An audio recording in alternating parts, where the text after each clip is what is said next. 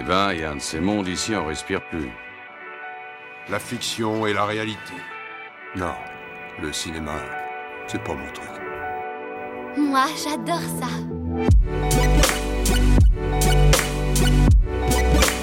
C'est vraiment un navet, ce film. Je trouve bon, moi, ce film.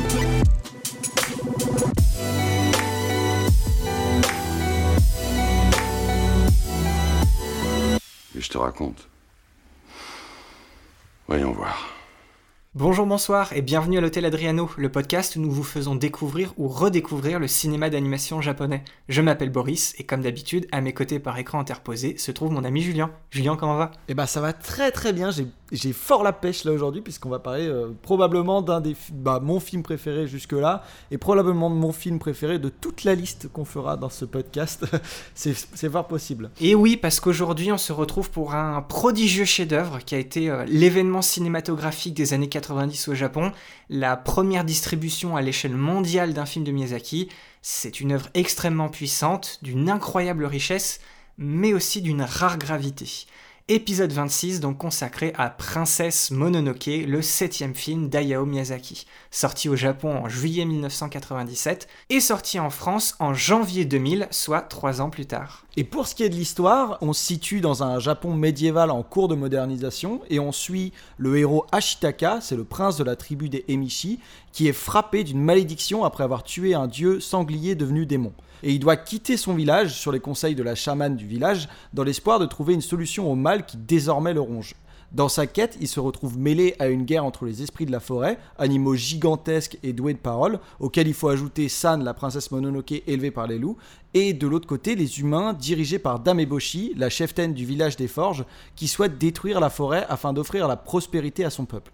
Ashitaka s'efforcera de concilier les intérêts de chacun, en vain malheureusement. hein. La guerre, elle sera menée à son terme et le monde s'en trouvera à jamais changer.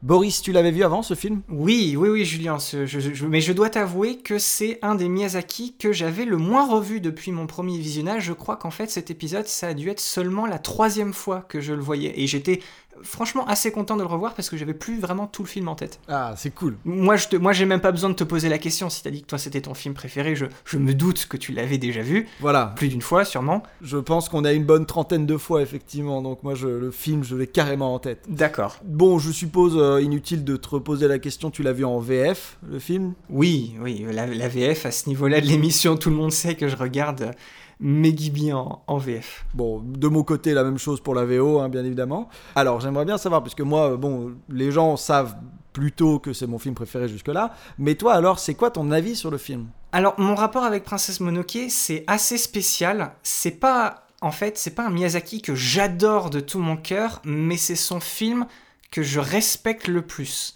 En fait, je considère que objectivement, ce film-là et celui qu'il a fait juste après, ce sont ses deux meilleurs, et ce serait vraiment stupide de ma part de dire le contraire.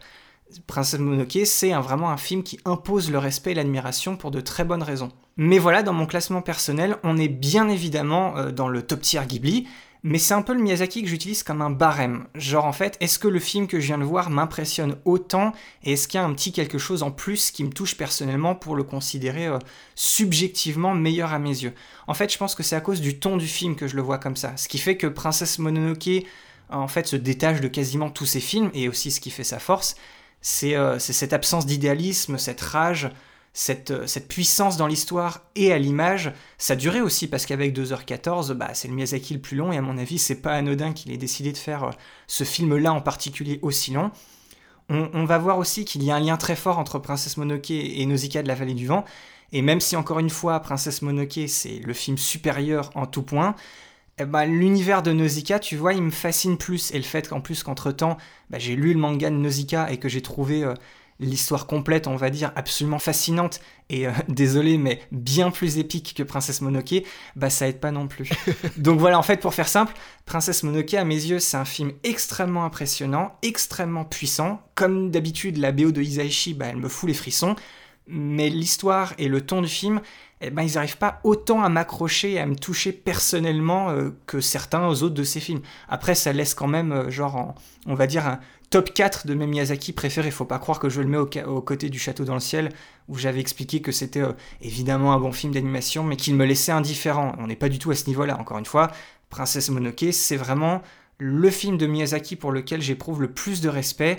Et ça a beau être un film, on va dire, barème pour moi, bah, il place euh, quand même la barre euh, très très haute. Hmm, c'est intéressant. Je, bon, il est évident que je partage euh, à peu près ton avis, mais bon, moi avec forcément le, le- côté subjectif, et moi j'ai été totalement happé par le film. De mon côté, c'est un film qui déjà, il faut le préciser, euh, pourquoi j'ai autant d'amour pour ce film?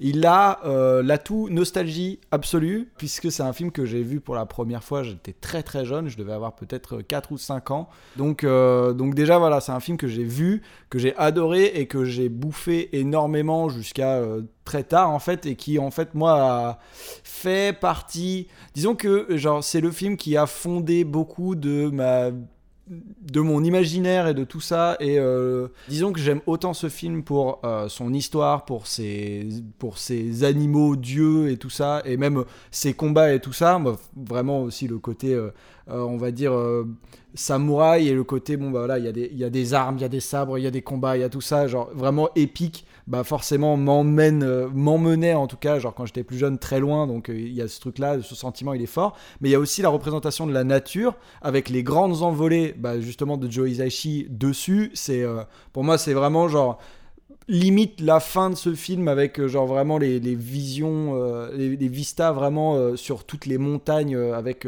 bah voilà toute l'herbe qui repousse et tout ça en plus avec la musique de Joe Hisaishi et lui qui se balade sur le dos de, de sa monture Yakuru c'est pour moi c'est vraiment ça me fait ça me transporte encore plus que quand je vois Porco Rosso qui se balade au-dessus de la mer Adriatique et qui va pour le coup bah, forcément beaucoup plus vite et c'est en soi bien plus impressionnant bah en fait moi il y a vraiment ce truc là de c'est un ensemble d'images qui moi me, me séduit absolument euh, absolument enfin c'est incroyable pour moi quoi.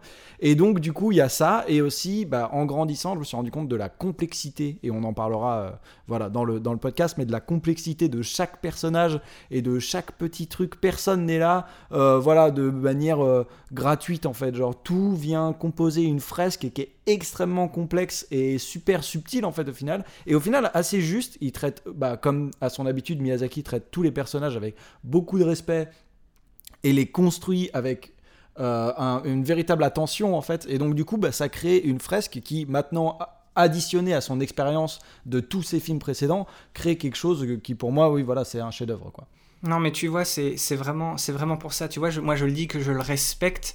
C'est pour ça, en fait, tout, tout ce qui compose le film, tous ces aspects thématiques, les personnages, la manière dont il est réalisé, tout ça, je, ne peux pas, je ne peux pas le critiquer, je peux pas le prendre en défaut. Ce serait, ce serait vraiment chercher la petite bête, ce serait vraiment être euh, vouloir absolument le descendre pour aucune raison. Je, ne vois pas ce qui ne marche pas d'un point de vue, on va dire, objectif sur le film. Mais après, voilà, moi, c'est, je le mets un tout petit peu en dessous de certains autres films parce qu'après, voilà, c'est ce ressenti personnel que toi, du coup, tu as beaucoup plus qui fait que toi, tu, le- bah, tu le mets beaucoup plus haut par rapport à, par rapport à moi. Mais encore une fois, moi, je veux, je veux rassurer les, les gens, c'est pas genre, je le considère pas comme un film bateau ou lambda, c'est, je, je ne peux pas, je ne peux pas lui trouver de défaut, mais il, il manque ce petit truc en plus qui Mhm. me touche personnellement pour qu'on arrive à des films au stade, comme j'ai dit pour Porco Rosso, pour Si tu tends l'oreille, et on le verra quand on parlera de, de- du voyage de Shiro, mais tu vois, voilà, je disais euh, que euh, le voyage de Shiro et Princesse Mononoke, pour moi, c'est ces deux meilleurs, c'est ça, mais c'est aussi, on va dire, les deux faces d'une pièce qui est Miyazaki, tu as Mononoke d'un côté, euh, le voyage de Shiro de l'autre, c'est deux facettes de, ses- de, sa, de sa filmographie, de ses thématiques, et je penche beaucoup plus sur le côté, on va dire, de, enfin, de ce que raconte euh, le voyage de Shiro dans ses thématiques, dans son esthétique aussi, par rapport à ce que fait Princesse Mononoke, mais c'est pas pour autant que je veux dire que Princesse Mononoke est un film euh, bateau lambda. C'est pour ça que je dis, même en préférant dans mon cœur beaucoup plus euh, le voyage de Shiro, je respecte beaucoup plus le Princesse Mononoke pour ce qui pour ce qu'il fait en fait. Hmm. Bien sûr, on est en fait ici on est beaucoup plus sur une histoire de résonance subjective que de véritable appréciation de la qualité du film en fait. C'est ça. Du coup, où est-ce qu'on pourrait le trouver, Julien, si on a envie de le voir ou sûrement de le revoir? Alors il est disponible dans les canaux classiques, hein, DVD, Blu-ray, et puis bon, comme euh, tout bon maintenant euh, Ghibli qui se respecte, il est disponible sur Netflix, donc pas besoin de chercher là où vous trouvez vos films, bande de flibustiers. Dis-moi, Julien, si on devait, si tu devais, tu vois, rajouter encore un peu plus sur le fait de pourquoi voir le film, pourquoi est-ce qu'il faudrait que les gens aillent voir euh, Princesse Mononoke, selon toi? Alors, il y a bien des choses. Il y a bien des choses. D'abord, je dirais que c'est une métaphore de la destruction de la nature par l'homme. hein. On voit très clairement le combat entre les humains et les esprits de la nature, donc au final de la nature, hein, qui est livré à travers une fresque vraiment épique et somptueuse, quoi. Et je dirais aussi que c'est un film qui, euh, et ça c'est un point qui m'intéresse euh, maintenant, ma personne mature que je suis, euh, tout particulièrement, c'est un film qui met notre vision manichéenne du monde en fait à dure épreuve. C'est pas l'habituelle lutte entre le bien et le mal. Il n'y a pas à proprement parler de méchants ni de gentils, mais il y a juste des protagonistes qui ont une vision différente du futur et qui défendent leurs propres intérêts. Oui, c'est ça. Puis moi, je veux juste rajouter, voilà, c'est ce film-là, c'est un récit d'aventure épique. Euh, vibrant, fort, et puis c'est aussi le film qui va définitivement confirmer le, statut de maître de l'animation d'Hayao Miyazaki, et c'est celui qui va véritablement le faire découvrir euh, en tant que tel aux, aux yeux du monde entier. Donc voilà, ce film-là a une importance, on va dire, toute, euh, toute capitale dans, dans la carrière et dans la filmographie d'Hayao Miyazaki. Exactement. Et avant de nous lancer, on tient juste à, à remercier le, le tweetos A Cup of Team qui a soulevé un point très important euh, sur notre Twitter. En fait, ceux qui souhaiteraient découvrir complètement le film par eux-mêmes, eh bien, c'est maintenant qu'on va vous laisser euh, à votre visionnage. Voilà, hein, on dira rien de plus euh, ici pour ne pas vous saboter votre première impression, et on espère vous retrouver tout de suite après pour que vous puissiez en apprendre plus avec nous. Tu dis que tu es victime d'un maléfice. C'est ce monde qui est maléfique.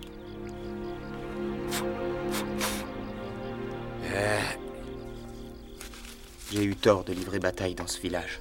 Deux hommes sont morts par ma faute. C'était des bandits. Si tu ne les avais pas tués, c'est moi qui l'aurais fait. Passe-moi ton bol. Il faut manger. On meurt tous un jour, petit. Qu'on soit mendiant ou empereur. Oh, quel bol raffiné. Tu es plein de surprises, mon garçon, comme cet élan rouge que tu chevauches et ces flèches au silex dans ton carquois. Ça me fait penser à cette ancienne tribu dont parlent les livres. Les Emishi que l'empereur a massacrés jusqu'au dernier, enfin c'est ce qu'on dit.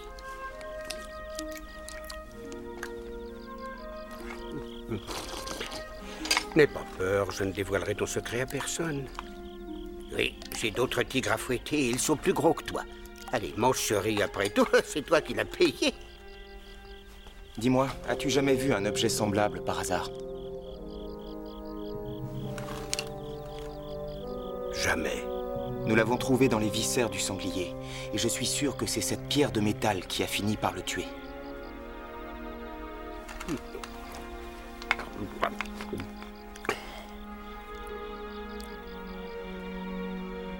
Tout là-haut dans les montagnes, aux confins de l'Occident, se trouve une forêt.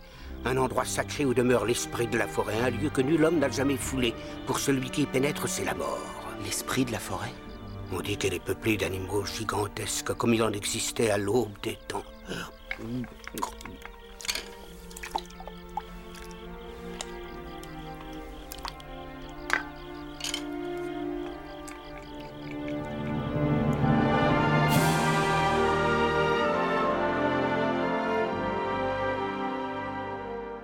Comme d'habitude, on va commencer un peu par rapport au contexte du film. Après le succès de Porco Rosso, Miyazaki se met directement, comme à son habitude, à plancher sur un nouveau film et il décide de revenir sur un de ses vieux projets pour y trouver une nouvelle idée originale.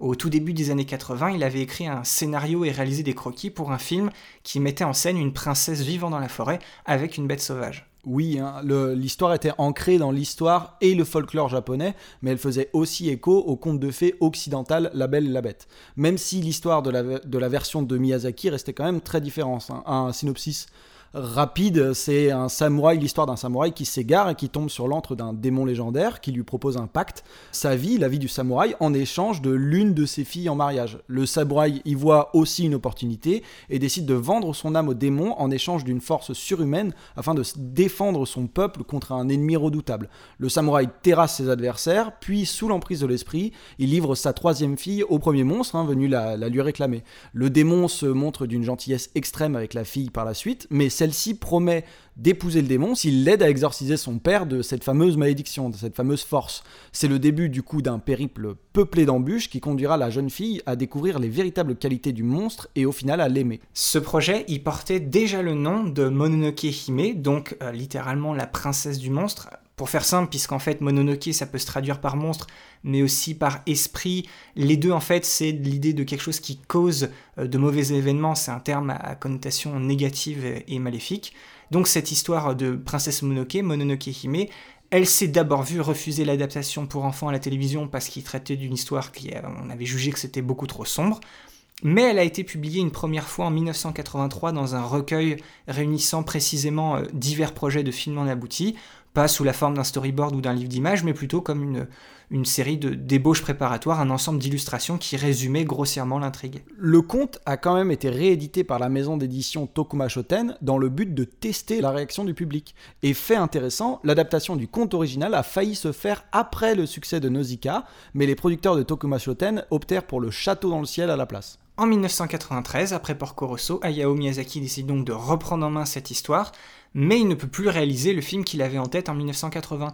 Entre-temps, Disney venait de sortir La Belle et la Bête, et surtout, il y a eu Mon voisin Totoro en 1988, et le monstre qui était au cœur du projet de, ce projet qu'il avait écrit en 1980, eh ben il s'y trouvait déjà euh, scindé en deux personnages, le Totoro et Chabus. Du coup, le recyclage aurait été un peu trop évident et il décide de réviser totalement le projet. Et là, le récit passe alors du conte à une œuvre plus complexe et plus ambitieuse, se rapprochant plutôt de la légende ou du récit mythologique. Le personnage principal devient un jeune garçon étranger qui s'appelle Ashitaka en quête d'un remède à une malédiction dont il est victime. Et quant à la princesse, en épousant un Mononoke, elle en devient un elle-même. Miyazaki voulait appeler le film Ashitaka Seki. Seki, c'est un néologisme que Miyazaki a inventé pour dire euh, de bouche à oreille. Donc en gros, la légende d'Ashitaka. Hein, voilà, on pourrait traduire le titre comme ça, quoi. Et Toshio Suzuki euh, trouvait le titre pas assez porteur et préférait Mononoke Hime. Mais impossible de faire changer d'avis Miyazaki à l'époque. Et du coup, Toshio Suzuki, il a quand même réussi à finalement profiter du manque d'intérêt de Miyazaki pour les bandes annonces pour y intégrer tout simplement de force le titre ce qui a évidemment provoqué la colère tardive du réalisateur. Très vicieux. Encore un coup de Toshio Suzuki, hein, pour le coup. Il n'en est pas à sa première, à sa première fois. La production commence donc à l'été 1995 et s'achève deux ans plus tard. Le film donc bat un record, un nouveau record hein, en termes de coût et de longueur de production. C'est une production d'ailleurs qui est un peu chaotique. C'est le premier film où la production commence sans que le storyboard ne soit terminé. Miyazaki souhaitait faire évoluer son rapport au personnage au fil de la création du film. Il affirme à la presse qu'il s'agit là de son dernier film réalisé de cette manière. Et par dernier film, en fait, il sous-entendait la dernière fois qu'il allait superviser de manière personnelle une grande partie des cellulos du film sur Princesse Mononoke, sur les 144 000 cellulos, il en a vérifié personnellement plus de 80 000. Et autre fait très intéressant, il quitte le studio Ghibli six mois après la sortie de Princesse Mononoke en janvier 1998 afin de fonder un nouveau studio plus calme mais très proche géographiquement du premier studio.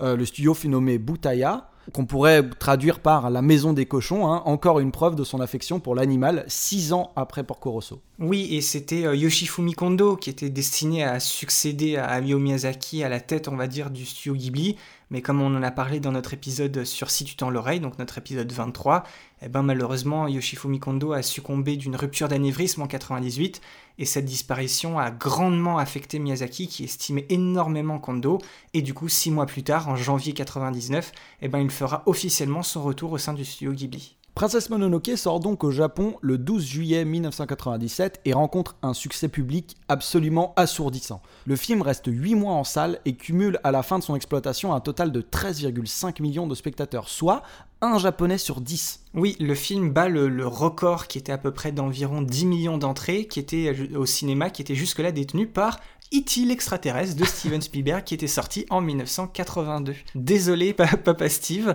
laisse la place à Hayao Miyazaki. Et avec enfin, grâce à ce succès, Princesse Mononoke devient le film événement de la décennie au Japon. Il est projeté dans de nombreux festivals et il reçoit une cinquantaine de prix. En particulier, il remporte le prix du meilleur film au Japan Academy Awards en 1998, ainsi que le prix Mainichi du meilleur film d'animation, mais aussi celui de meilleur film tout court. La sortie euh, vidéo peu après battra elle aussi tous les records, avec 4 millions de copies vendues, dont la moitié sont faites dans les 3 premières semaines. Du côté des États-Unis, le film il est sorti très peu de temps après en salle, il est sorti le 29 octobre 1999. C'est Disney qui a récupéré les droits de diffusion internationaux pour le film. Plusieurs studios avaient été contactés, mais il, n'y avait que Disney qui répondait aux exigences du studio Ghibli. La distribution du film sur le territoire américain a été confiée à la boîte de production Miramax, qui avait été rachetée en 93 par Disney et qui officiait, on va dire, comme leur division spécialisée dans le cinéma indépendant et étranger. Et Toshio Suzuki, hein, le producteur principal de chez Ghibli, il enverra d'ailleurs personnellement le fameux colis à Harvey Weinstein, qui était alors PDG de Miramax, contenant un katana accompagné du message No Cuts, qui voulait dire pas de coupe au montage. Donc euh, voilà, un message assez clair, quoi. Et Miyazaki rencontrera d'ailleurs ensuite le producteur américain pour refuser toutes ses demandes de coupe et il obtient gain de cause. Et malgré la particulièrement grosse distribution du film aux États-Unis, eh ben, le film, c'est pas vraiment un gros succès en salle. Il y a à peu près 450 000 entrées. Et il devra surtout compter sur l'exploitation vidéo du film pour rentrer dans ses frais de distribution. La faute sûrement encore à une perception, euh, on va dire, très américaine de l'animation comme un simple genre pour enfants, et aussi d'une réticence culturelle quant, euh, on va dire, aux produits japonais à l'époque. Le film y sortira encore un peu plus tard en France. Nous, on l'a eu le 12 janvier 2000. Et malgré une modeste exploitation en salle, eh ben le film il aura quand même un succès plus que correct parce que chez nous il y a eu à peu près 500 000 entrées. Et par contre, lui euh, en France chez nous, le, film il a fait une très bonne impression euh, avec le public, si bonne qu'il est en fait assez étonnant qu'il n'ait pas bénéficié d'un plus grand succès. Mais encore une fois, c'est peut-être euh, les derniers restes de la réticence française face à l'animation japonaise qui était encore peut-être un peu trop tenace. L'exploitation euh, vidéo du film, elle, en mars 2002, sera euh, vraiment un, succès beaucoup plus euh, important puisque le film profite de, déjà de sa notoriété. Et puis aussi, il y a eu le, succès du, Miyazaki qui est sorti en même temps, c'est-à-dire Le Voyage de Shiro. Donc là, voilà, tout s'est rejoint et le, et le, DVD de Princesse Monoke, eh ben, il a fait fureur.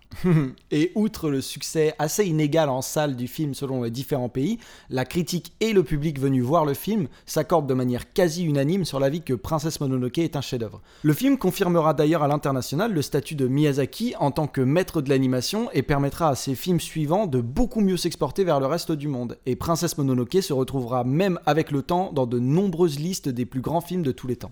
Qui nous amène donc à la discussion sur l'histoire et les thématiques de ce film c'est, je l'avais dit un peu plus tôt, mais c'est vraiment un film capital et très charnière dans la filmographie de Miyazaki. Et ce qui est assez intéressant pour bien approcher Princesse Mononoke, c'est de voir les liens forts qui existent entre ce film et Nausicaa de la vallée du vent, le second film de Miyazaki qui était sorti en 1984. On vous invite donc grandement à, jeter une oreille ou deux à notre épisode 6 qui lui était euh, consacré.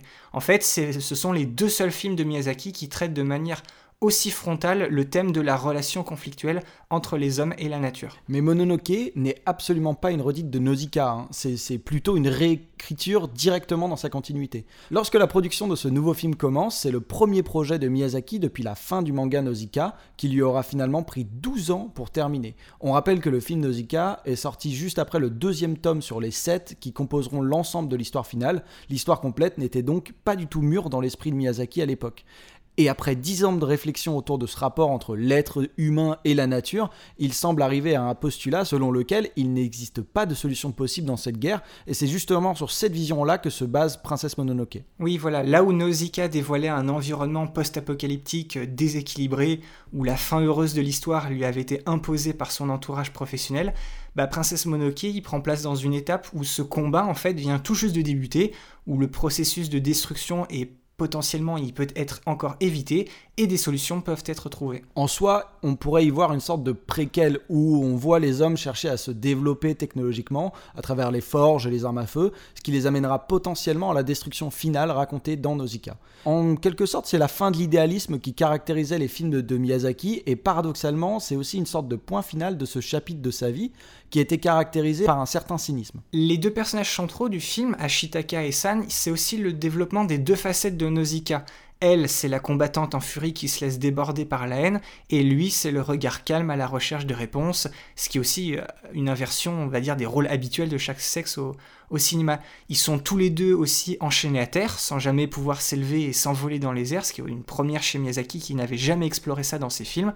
Mais ces deux personnages-là, ils caractérisent surtout un dépassement. Ils croient peut-être plus en l'amour absolu pour tous les êtres vivants, mais ils feront dans une période destructrice et désespérée une rencontre si belle et si inattendue qu'elle représentera vraiment la, libération de soi. Comme le monde présenté dans Princesse Mononoke, les personnages ne sont ni noirs ni blancs, tout baigne dans une certaine ambiguïté, et il est assez difficile de les faire entrer dans les cases classiques de gentils ou de méchants que le cinéma d'animation occidental a établi depuis ses débuts. Ils répondent tous à un ensemble de motivations variées et réagissent parfois par des actes qui nous empêchent de facilement les classer.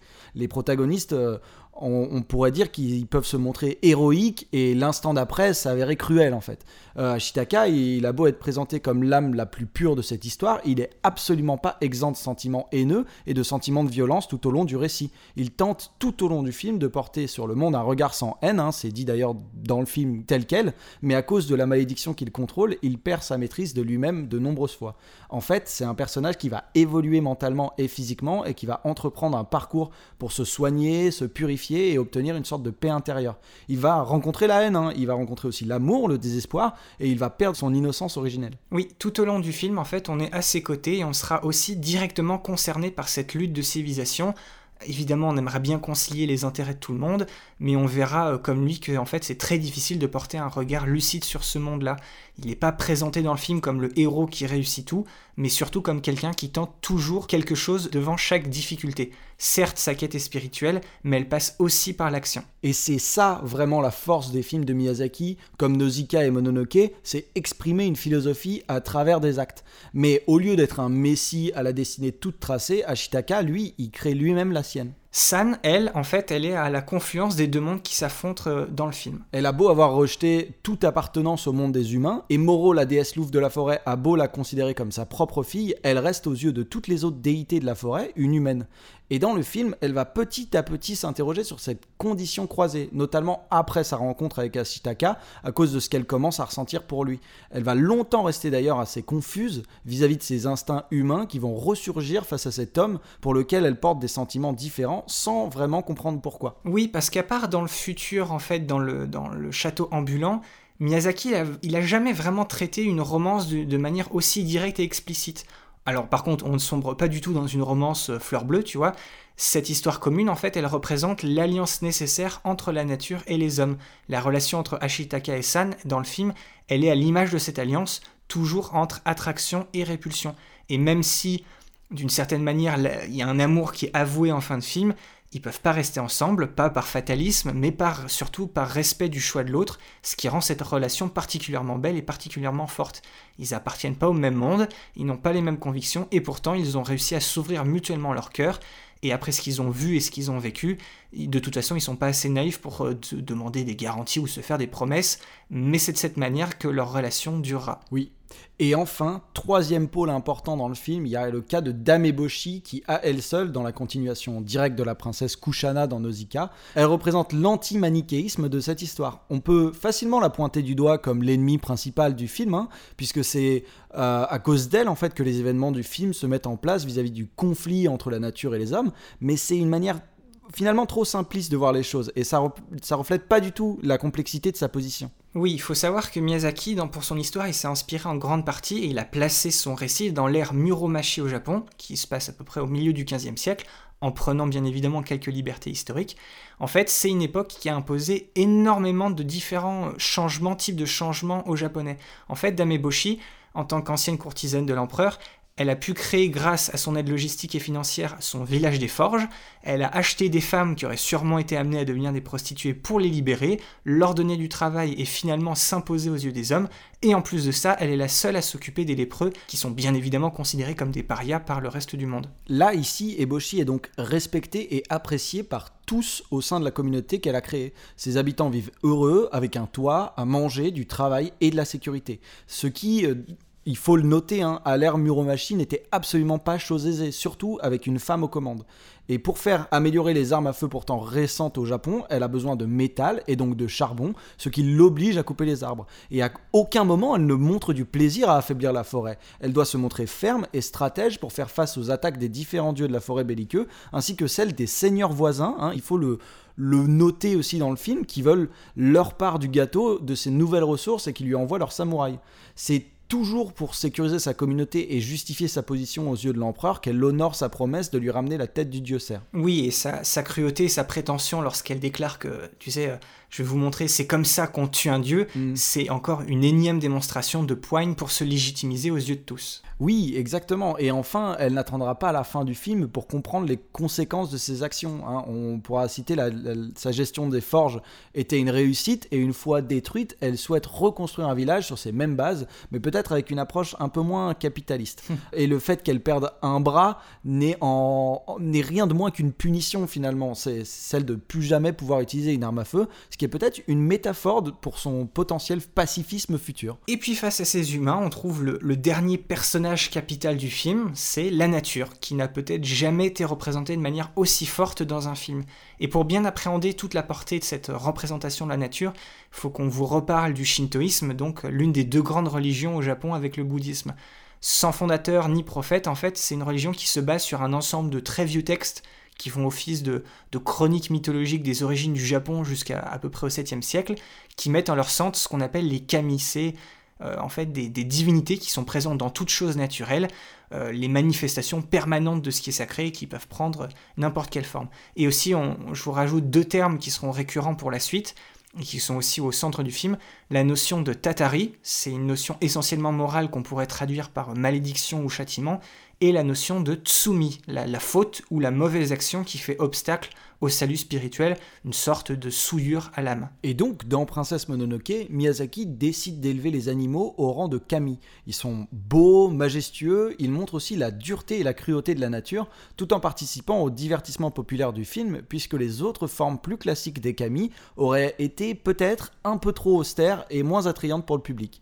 Miyazaki, il a beau être un fervent shintoïste, sa représentation des kami en tant que d'immenses animaux usant de parole, possédant une grande espérance de vie et au comportement intelligent et belliqueux, c'est d'ailleurs le seul trait qu'il ne partage pas avec Totoro, hein, au passage, elle est très audacieuse car très éloignée des théories shintoïstes modernes.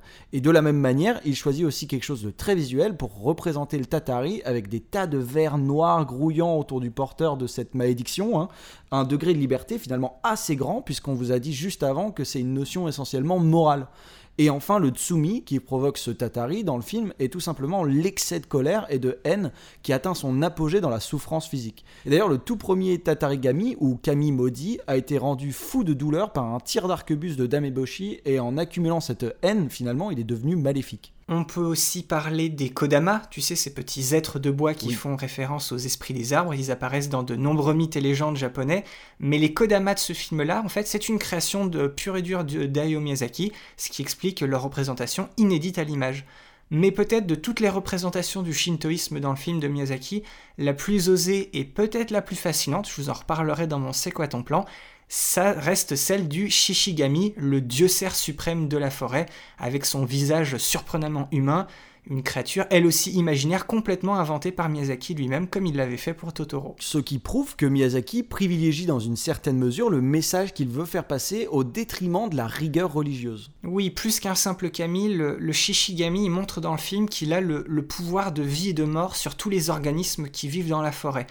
Il- en fait, il a, une, f- il a la fonction d'équilibre de la nature et de cette balance entre la vie et la mort, en décidant de manière instinctive ce qui sera sauvé et ce qui ne le sera pas. Avec sa forme de cerf au visage mono-expressif assez flippant au passage, il n'a pas vraiment l'air d'avoir conscience à proprement parler. Il est évidemment du côté de la nature et non celui des hommes, mais il ne semble pas leur en vouloir particulièrement de détruire la forêt, même lorsque Dameboshi essaye de le tuer. C'est pratiquement le seul personnage entre guillemets du film à ne jamais montrer de haine, il ne prend aucune initiative, tout ce qu'il fait en fait c'est purement de la réaction face à une situation donnée, rien de plus. Et en parlant d'esprit, il y a un autre aspect très intéressant dans Princesse Mononoke via le personnage de San. Avec sa foi en la nature et sa croyance aux esprits, on peut mettre de nombreux aspects du film en parallèle avec la pratique du chamanisme. Originaire de Sibérie, on retrouve cette pratique à la périphérie de certaines religions amérindiennes comme africaines. L'attitude de San hein, rappelle beaucoup certains rites africains où le chaman s'animalise, ici en portant une peau de loup, en se peignant le visage et en portant un masque qui dissimule son esprit. Elle rentre alors d'ailleurs dans un état de transe lors de son attaque de la forge, elle court très vite, elle a le dos courbé, elle ne parle plus, elle crie, donne des coups de tête pendant qu'elle se bat, et tout son art se repose sur cette rapidité et ce comportement animal à la limite du surnaturel. En fait, le chamanisme y repose sur la réciprocité entre les animaux et les hommes. Les animaux sont le gibier des hommes, mais l'esprit des bêtes sauvages se nourrissent de la chair et du sang des hommes. C'est en fait une, relation d'échange qui s'opère entre les deux mondes. Quand Dameboshi s'attaque à la forêt, d'une certaine manière, elle brise cette alliance et la violente réaction de San contre la maîtresse des forges devient donc une répercussion nécessaire. Mais à l'inverse, face à Ashitaka et sa quête personnelle, San, en tant que chaman, on va dire, eh ben elle se calme et elle dévoile plutôt des dons régénérateurs en le protégeant et en prenant soin de lui. En fait, par sa relation avec les esprits, elle devient le pont entre l'homme et les divinités. Et en ça, le chamanisme se trouve donc aussi aux frontières du shintoïsme. Et même avec une place de la femme complètement différente dans les deux religions, Miyazaki accorde encore une fois une place privilégiée aux femmes en accordant à San cette position centrale dans les thématiques du film. Pour beaucoup de personnes, en fait, Princesse Mononoke s'est réduit à une, à une, grande fable écologique. Mais quand on voit un peu le, le constat à la fin du film, c'est une manière peut-être un peu trop naïve de voir les choses. Il faut voir qu'il n'y a pas de gagnant, il n'y a pas de perdant, il n'y a pas de fin heureuse, on n'a pas terrassé le grand méchant. Tout le monde a souffert et a perdu une partie de soi et de ce pourquoi il ou elle combattait. Il n'y a pas non plus de leçon de morale, on reste juste sur une ouverture au débat sur la relation de l'homme et la nature. Pas de message écologiste de la part de Miyazaki non plus, contrairement à celui qui avait fait Takahata dans son film Pompoko, mais c'est juste un constat de l'extrême difficulté pour ces deux entités de vivre en harmonie. Alors oui, on peut voir le retour de la végétation comme quelque chose d'heureux, doublé d'une note d'espoir avec le retour d'un Kodama dans le tout dernier plan du film, mais tous les kami protecteurs de la forêt sont apparemment morts, sauf peut-être les gorilles, mais ça on le saura jamais. Et la dernière action de la forme nocturne du Shishigami est effectivement de soigner les blessures de tout le monde, y compris Ashitaka, San, Dameboshi et les lépreux, mais on remarque aussi qu'aucun arbre n'est revenu, il ne reste que les plantes, l'herbe et les fleurs, les arbres morts se sont juste recouverts de mousse. Et la perte de tous les hectares de forêt causée par l'activité des hommes est toujours aussi importante plus qu'un appel à la sauvegarde, en fait, ce film, c'est vraiment une mise en garde sur la protection de l'équilibre entre l'homme et son environnement, un équilibre indispensable pour les deux parties concernées. Parce que d'idéalisme à fanatisme jusqu'à l'extrémisme, toutes les erreurs du film, en fait, elles ont été commises par les deux camps. Et l'héritage laissé par le dieu cerf, il est plus fragile qu'il ne l'a jamais été. La prise de conscience d'une harmonie nécessaire, elle est loin d'être acquise et le risque d'un retour de ce cercle vicieux de destruction, eh ben, il n'est pas du tout écarté. Et en fait, pour euh, finir sur quelque chose de peut-être plus positif, dans Princesse Mononoke, Miyazaki veut redonner à la nature cette image qu'elle a tendance à perdre aujourd'hui au Japon. La forêt est plus qu'un arrière-plan, c'est une présence vivante dont l'âge, le mystère, la beauté sereine et profonde peuvent émerveiller et guérir. Et afin de prendre conscience de l'importance de l'environnement, il suffit pour lui de revenir à ce sentiment religieux originel, cette, euh, cette idée forte qu'il y a quelque part au fin fond des montagnes une fontaine de pureté que l'on doit préserver. Et que du coup, ce n'est pas la peine de philosopher, qu'il faut simplement respecter la vie et essayer de laisser un monde où il soit encore possible de vivre harmonieusement. Et c'est bien ce retour à ce sentiment religieux originel, qui est d'ailleurs commun au shintoïsme et au bouddhisme, que Miyazaki met en avant dans son film. Il prône pas du tout un retour à la tradition religieuse en soi, mais il veut simplement faire partager sa conviction que la nature c'est quelque chose d'essentiel, de magnifique, mais aussi terrifiant, et il veut nous rappeler la grande influence que peut avoir la nature sur nous. Et c'est là que l'expression clé lors de la promotion du film prend tous les sens possibles. Ikiro, nous devons vivre. Ton bras, tu fais donc partie de leur tribu, traître Reste où tu es Laisse-moi passer.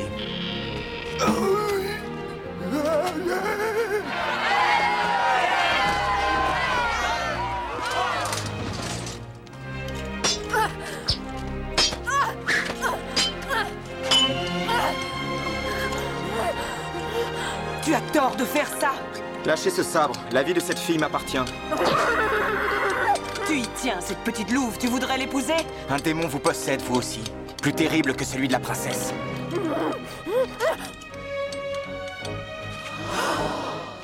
Regardez bien Regardez tous à quoi nous ressemblons lorsque la haine s'empare de nous Moi, elle me ronge le bras, et elle finira par me dévorer vivant La colère et la peur décuplent la force du mal Cesse d'invoquer ce maléfice à tout bout de champ, Ashitaka. Je vais t'en délivrer une fois pour toutes.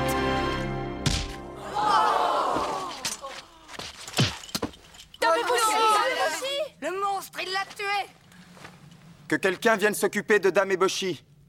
Dameboshi Dameboshi Ne vous inquiétez pas, ce n'est pas grave, elle n'est qu'évanouie.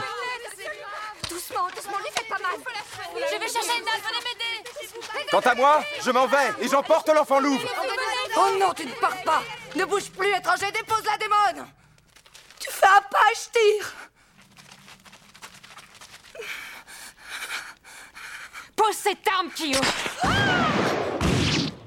On va passer maintenant à la partie euh, sur l'esthétique et la réalisation. On vient de voir que Princesse Mononoke est donc un film thématiquement très riche, mais cette richesse est facilement égalée par une qualité d'animation qui atteint de nouveaux sommets pour le studio grâce à une inventivité visuelle assez extraordinaire pour un film d'animation. Que ce soit au niveau de la composition des plans, de la finesse du dessin ou du choix des couleurs, les paysages et la représentation de la forêt n'ont jamais été aussi beaux. D'ailleurs, en parlant de forêt, il faut savoir que Miyazaki s'est inspiré des forêts situées sur l'île de Yakushima, au large de Kyushu, au sud du Japon. En fait, toute l'équipe artistique du film s'est énormément concentrée à reproduire avec la plus grande fidélité ce type d'environnement. Donc, euh, l'équipe euh, composée de Nizo Yamamoto, Naoya Tanaka, Yoji Takeshige, Satoshi Kurohage et Kazuo Oga, ils ont fait de très longues expéditions d'observation sur la dite île de Yakushima une île qui regroupe une très grande variété d'espèces forestières, et ils ont vraiment tout observé en détail, que ce soit les phénomènes lumineux, les rivières, les points d'eau, tout ce qui peuplait, on l'île de manière végétale, ils se sont vraiment concentrés dessus pour pouvoir le reproduire de la manière la plus fidèle possible. Et d'ailleurs, en hommage au film, l'une des forêts de l'île sera d'ailleurs renommée Mononoke Hime no Mori, littéralement la forêt de Princesse Mononoke.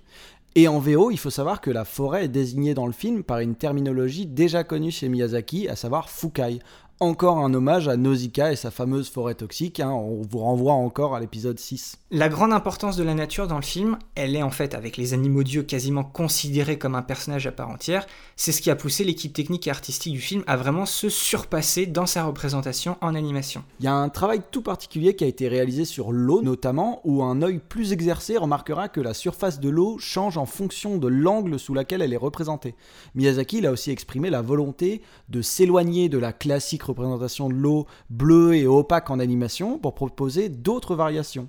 On verra euh, notamment que l'eau du lac du dieu cerf, le Shishigami, elle est calme, transparente et elle devient vite sombre en profondeur. Certains plans d'ailleurs très audacieux viennent même placer la caméra en surface de l'eau afin de nous montrer à la fois l'extérieur et l'intérieur de l'eau du lac. Et l'eau des torrents étant chargée de boue sera plutôt représentée opaque et de couleur marron. Comme sur les précédents films du studio, une palette de couleurs spécifiques a bien été réfléchie. Le, le ton plus sombre et mature du film a inspiré la coloriste Michiya Yasuda à utiliser une palette majoritairement dominée par les teintes plus froides de vert et de bleu pour la représentation de la nature, pour ensuite ajouter des teintes chaudes d'orange et de rouge assez saturées pour créer un, contraste visuel fort pendant les séquences d'action, que ce soit les diverses explosions ou les autres effusions de sang qui ressortent encore plus euh, à l'image. En fait, ce contraste visuel permet d'atténuer aussi la, la violence exprimée à l'écran, les couleurs choisies s'éloignant quand même un peu trop du réel dans on va dire pour les passages les, un peu, les, plus gore du film, pour pas que ce soit pris trop au sérieux, particulièrement pour les enfants. Il faut savoir qu'au total, près de 144 000 cellulos ont été nécessaires à la réalisation de Princesse Mononoke. Un nombre particulièrement élevé, mais qui explique aussi forcément la grande fluidité des, animations comparé à un autre film d'animation japonais plus classique. Mais je vous rappelle quand même aussi qu'au passage, euh, dix ans avant, Akira, il en avait déjà plus de 150 000, ce qui remet aussi pas mal en perspective le défi technique que ce film avait été euh, à l'époque. Et le film dépasse aussi des records en termes d'utilisation d'imagerie générée par ordinateur. Hein. Sur les 144 000 cellulos, il y en a 10 000 qui contiennent des effets numériques, soit 15 minutes à peu près sur les plus de 2 heures du film. Et puisqu'il s'agissait de la première production Ghibli à recourir réellement au numérique, un nouveau pôle spécialisé fut créé pour répondre à ces besoins et continua d'évoluer au fil de la production du film. Et à la fin de la production, il faut savoir que Ghibli possédait deux serveurs de rendu, 21 postes de travail et plusieurs scanners et imprimantes de précision pour permettre le passage du numérique au physique. L'équipe du pôle numérique d'ailleurs, qui n'était composée que de deux personnes en 1995, grandit avec le pôle pour accueillir le directeur des effets numériques Yoshinori Sugano, qui avait travaillé sur les quelques effets 3D sur le film Pompoko. On en parle d'ailleurs rapidement dans l'épisode 22 du podcast qui lui est consacré. il y a eu l'arrivée de trois animateurs 3D, un artiste de peinture digitale, Hiroaki Ishii, et plusieurs experts en ordinateur. L'utilisation de la 3D dans le film, en fait, elle s'est avérée nécessaire pour des raisons qu'on abordera juste après, mais la condition fondamentale de son ajout, c'était que son intégration soit parfaite avec les graphismes du film. Il était absolument obligatoire pour le studio Ghibli que les effets numériques soient complètement invisibles et ne viennent pas entacher les dessins originaux. Le, plus important pour ça, en fait, c'était surtout ce travail sur le shading. Le shading, c'est la manière dont les objets 3D réagissent à la lumière. Il fallait justement trouver un shading qui pouvait imiter à la perfection la peinture et l'encre physique. Et là, Ghibli fait alors équipe avec des experts de chez Microsoft pour développer ce fameux shader appelé Toon Shader. Et le résultat, il est bluffant, et encore aujourd'hui.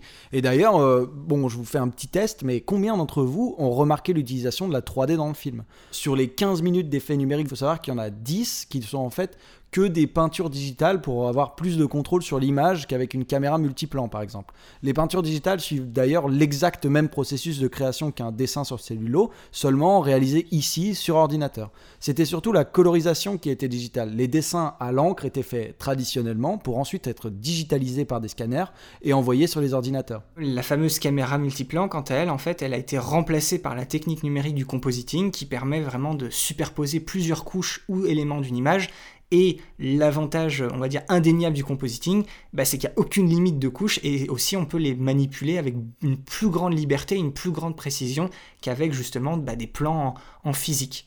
Et en plus de tout ça, le studio Ghibli a recours à plusieurs effets numériques avancés utilisés avec parcimonie pour des besoins bien spécifiques. Et là, je vais laisser Julien vous en parler un peu plus en détail.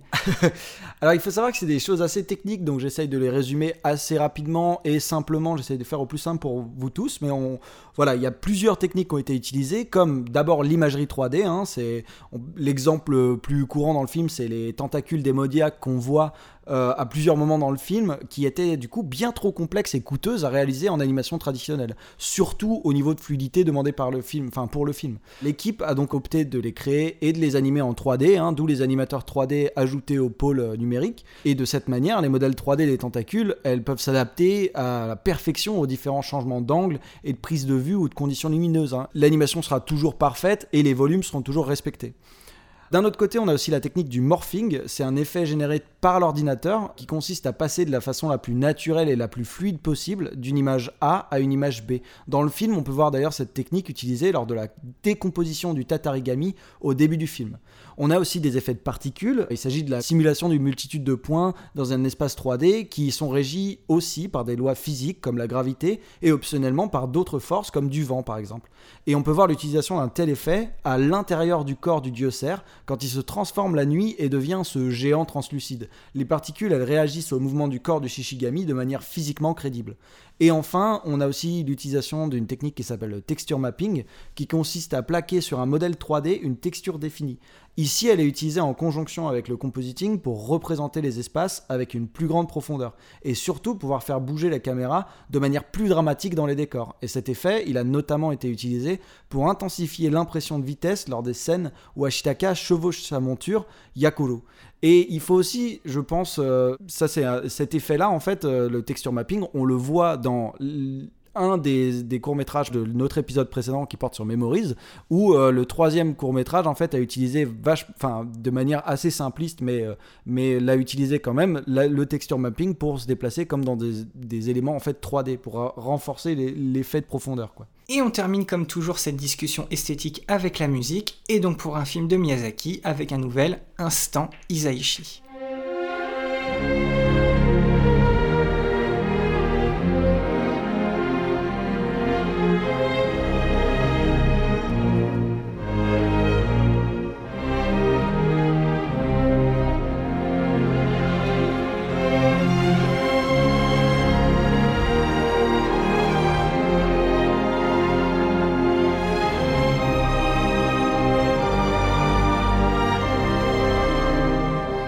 La bande originale de Princesse Monoké, elle est aussi à la hauteur du chef-d'œuvre avec une variété d'instruments vraiment hors du commun. Et deux morceaux, dont la chanson titre du film, contiennent des paroles qui ont été écrites par Miyazaki lui-même. Et la chanson titre, elle, elle est interprétée par un jeune homme, oui, un jeune homme de 28 ans, Yoshikazu Mera, et elle surgit de nulle part dans le film, au milieu du film, lorsque Ashitaka se réveille aux côtés de San dans la caverne. La, musique de Princesse Monoké, en fait, elle est, vraiment en grande rupture avec le reste des films Ghibli sur lesquels Isaichi a composé.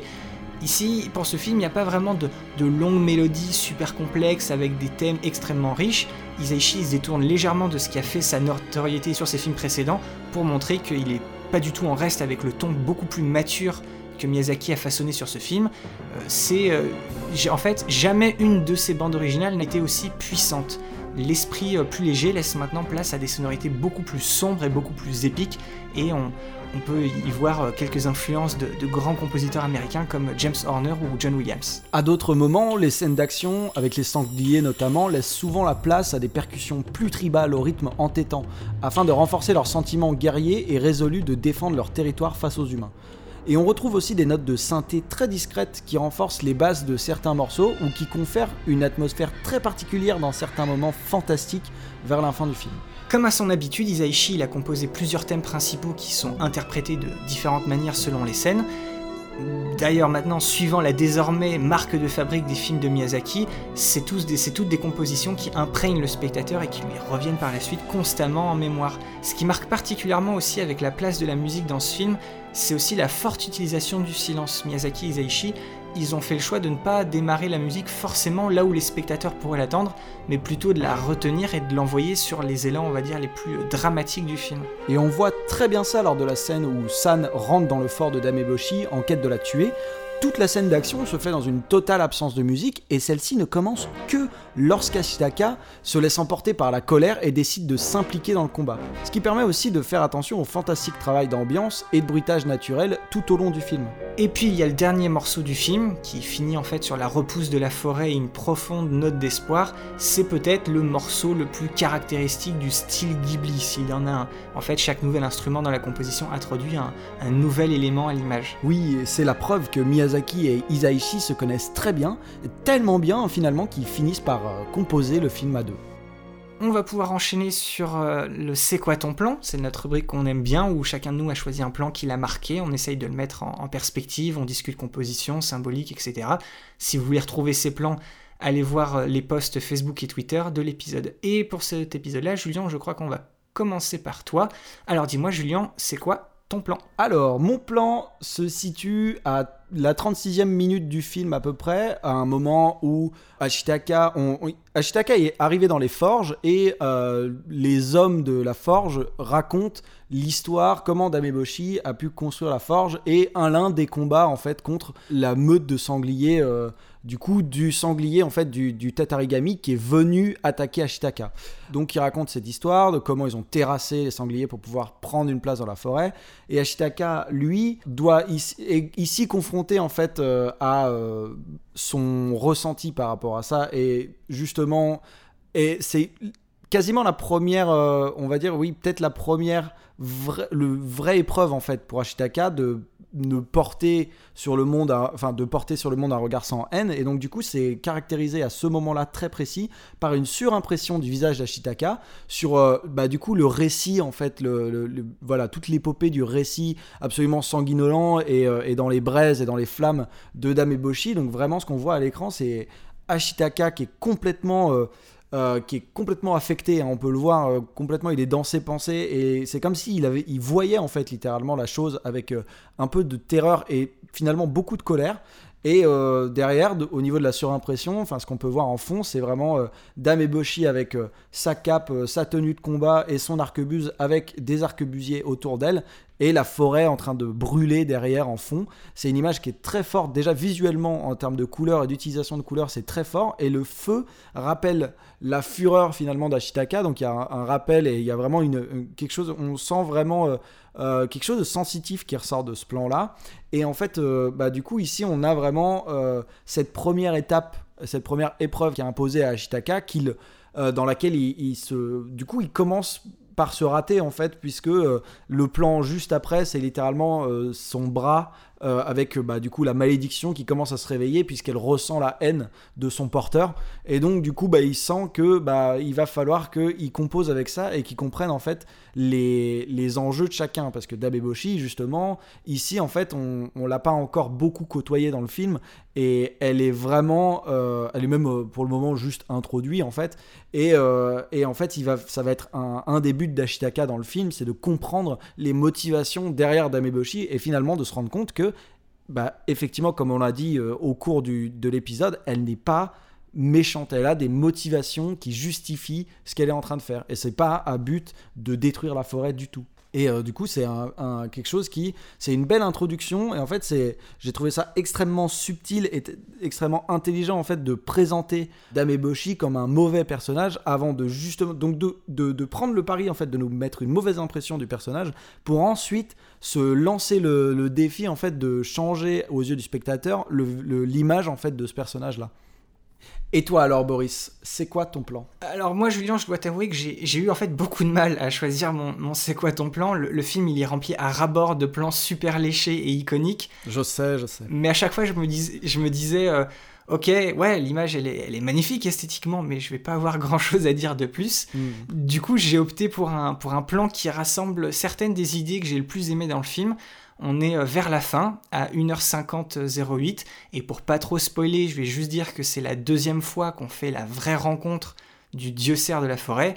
Cette créature, en fait, c'est peut-être la chose la plus fascinante du film pour moi. Avec Totoro et No Face, c'est une des meilleures créations de Miyazaki. Et, dans un film super épique, tous les passages avec, euh, avec lui, en fait, sont ultra mémorables pour une raison toute particulière qui, je trouve, moi, touche au génie. On a dit que la musique, elle est super bien utilisée tout au long du film, surtout dans ces moments où justement elle ne débarque pas au moment où on voudrait. Mhm. Mais avec chaque scène du dieu cerf, on est à un degré au-dessus. Non seulement il n'y a pas de musique, mais il y a même plus de son. Dès le moment où le, le dieu cerf apparaît dans le film, en fait, on est comme figé dans l'instant. C'est comme si le film s'arrêtait de respirer. Mhm. Et dans un film avec des animaux géants qui parlent, euh, qui jouent le rôle de divinité, il n'y a rien qui arrive à la cheville de ces moments-là pour te faire passer tout l'aspect mystique du film. En plus, son repère, c'est une petite île au milieu d'un lac. Vous connaissez tous maintenant ma fascination avec ça depuis notre épisode sur Porco Rosso. tout ce qui touche au dieu cerf dans le film impose le respect par cette mise en scène super minimaliste. Pas d'expression sur son visage, aucun à-coup dans les mouvements, pas de musique, pas de son, un design extrêmement déstabilisant qui ressort en plus à 200% contre toutes les couleurs vertes et bleues du reste du décor. Dans mon plan où on voit Ashitaka qui est dans l'eau, il y a même une légère contre-plongée sur le dieu cerf lorsqu'il avance sur l'eau. Tout est là pour te faire comprendre que cette entité, elle représente beaucoup plus qu'une énième créature de film ou un autre dieu de la forêt. Et bizarrement, dans un film aussi épique et grandiose que Princesse Mononoke, bah c'est ces c'est ces rares moments euh, contemplatifs, euh, suspendus, presque même euh, intimistes, avec la, la dimension spirituelle du film et de ce que représente la forêt, qui m'ont peut-être le plus marqué. C'est quelque chose de vraiment spécial, c'est très difficile à décrire, mais c'est des moments où on- ça va plus loin qu'une simple scène dans un film. C'est très spécial. Hmm. Et je, je rajouterais surtout le, le, le choix de cet endroit euh, qui est finalement assez divin en fait, euh, qui Mhm. touche à la divinité, c'est que genre il y a et, en fait euh, par rapport au point que j'ai noté euh, que j'ai relevé dans, le- dans le podcast quand je disais voilà la terminologie de, de la fukai qui est utilisée on est très proche euh, en termes d'idées de la, la fukai qu'on voit dans Nausicaa. On est vraiment dans un endroit qui est genre hors des lieux, on sait pas où on est, on est dans un endroit qui est a priori clos, mais qui pourrait être entouré par des arbres extrêmement grands. Si, on regarde, si tu regardes le fond de ton plan, euh, si ça c'est un tronc, j'ose pas imaginer la taille de l'arbre. Mhm. Euh, tu vois, on n'est on pas cap- capable de vraiment le situer, et on a cette comme dans la Fukai de Nausicaa, on a cette lumière par au-dessus qui passe à travers des trous qu'on on suppose que c'est les, les feuilles des arbres et tout ça. Et donc, du coup, on a vraiment cet endroit euh, voilà, de, de, de régénération, de là où d'ailleurs Ashitaka va euh, bah, guérir pendant un temps dans le film. Et en fait, on est vraiment dans un endroit de, voilà, de, reconstruction totale et c'est limite le cœur en fait de la forêt. Et du coup, ça rejoint vraiment la Fukai qui est de, de Nausicaa où c'est l'endroit de régénération de la nature et de tout ça. On est vraiment au cœur de la nature qui, ici, euh, voilà, euh, c'est son propre cœur et si on coupe ça, finalement, on n'a plus rien. Et d'ailleurs, le dieu cerf vit ici, quoi. T'as totalement raison. Et tu vois, ce qui m'étonne, c'est que tu n'as pas fait l'allusion à, à ta fameuse théorie de la, de la création d'un non-lieu. Ah oui. Parce que moi, à force de t'écouter parler du non-lieu, moi, je, je vois ce lieu-là comme le non-lieu de Princesse Mononoke. Il- On nous, on nous case dans un, dans- on va dire, dans, dans un Japon médiéval entre guillemets réaliste. Mais comme d'habitude chez Miyazaki, à force que tu le dises maintenant, j'ai j'ai chopé le- j'ai chopé l'indice. et ben voilà, on arrive à te créer quand même à l'intérieur de ça, ce, et ben ce lieu, ce lieu qui n'est pas, qui touche à autre chose que purement l'endroit où se rejoignent des personnages comme tu vois le, le village d'Eboshi. On pourrait- là, je, n'appellerais pas ça un non-lieu. Mm. Il- C'est cet environnement mystique, un peu hors du temps, hors de l'histoire, hors du film, qui, qui, te, qui soulève et qui met en lumière les choses beaucoup plus importantes et beaucoup plus, on va dire, peut-être symboliques et abstraites du film. Et comme j'ai dit, moi, c'est ces moments-là qui m'ont le plus touché. J'ai vraiment hésité entre le plan que j'ai choisi et ce moment où on voit juste la silhouette, tu sais, du dieu, du dieu cerf qui baigne dans cette espèce de lumière dorée quand on le voit tout au fond avec cette espèce de zoom. C'est ces moments-là où tu dis, qu'est-ce qui se passe? C'est comme si je, sortais de ce film-là, j'ai l'impression que c'est un truc beaucoup plus important, Bien sûr. beaucoup plus, ouais, beaucoup plus captivant qui, qui, est là. Il se passe quelque chose dans cet endroit, c'est très spécial. Et c'est totalement déconnecté du reste du film, tout comme le dieu cerf est totalement déconnecté de ce qui peut se passer et ne, n'éprouve aucune, aucune implication en fait dans les événements du film. Tout à fait. Donne-la moi, que je lui arrache la tête Elle a eu son châtiment. Moro s'est vengée elle-même. Madame Aide-moi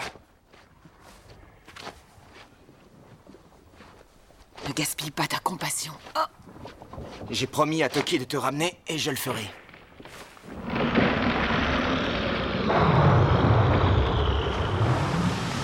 Il cherche sa tête. Mieux vaut s'en aller. San, je t'en prie, aide-moi. Tu es du côté des humains, tu l'as toujours été. Emporte cette maudite femme et disparais San, Va-t'en Les humains ne sont pas mes amis, je les hais. C'est vrai, je suis un humain. Mais San, toi aussi. Tais-toi Je suis une louve comme ma mère.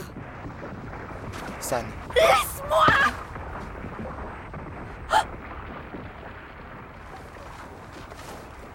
J'ai essayé. J'ai essayé d'empêcher ce massacre.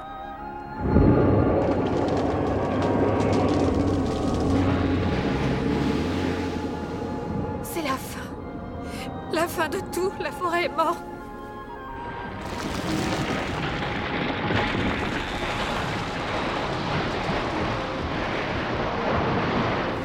Non, rien n'est fini. Nous sommes là, nous sommes vivants, toi et moi. Maintenant, il faut que tu m'aides, San. L'épisode touche maintenant à sa fin. On espère avoir éveillé votre curiosité et vous avoir donné envie de voir ce film et même sûrement de le revoir, puisque au-delà d'être un des tout meilleurs films de Miyazaki ou du studio Ghibli, c'est tout simplement un des plus grands films d'animation de tous les temps. C'est une œuvre peut-être plus complexe et grave qu'à l'habitude, mais c'est un triomphe incontestable qui représente le, le portrait le plus évocateur des convictions de son réalisateur. Je le redis, après l'avoir vu, laissez-nous sous les posts Facebook et Twitter de l'épisode un commentaire avec une capture d'écran ou si vous pouvez pas, une description de votre plan, de votre moment ou de votre scène favorite.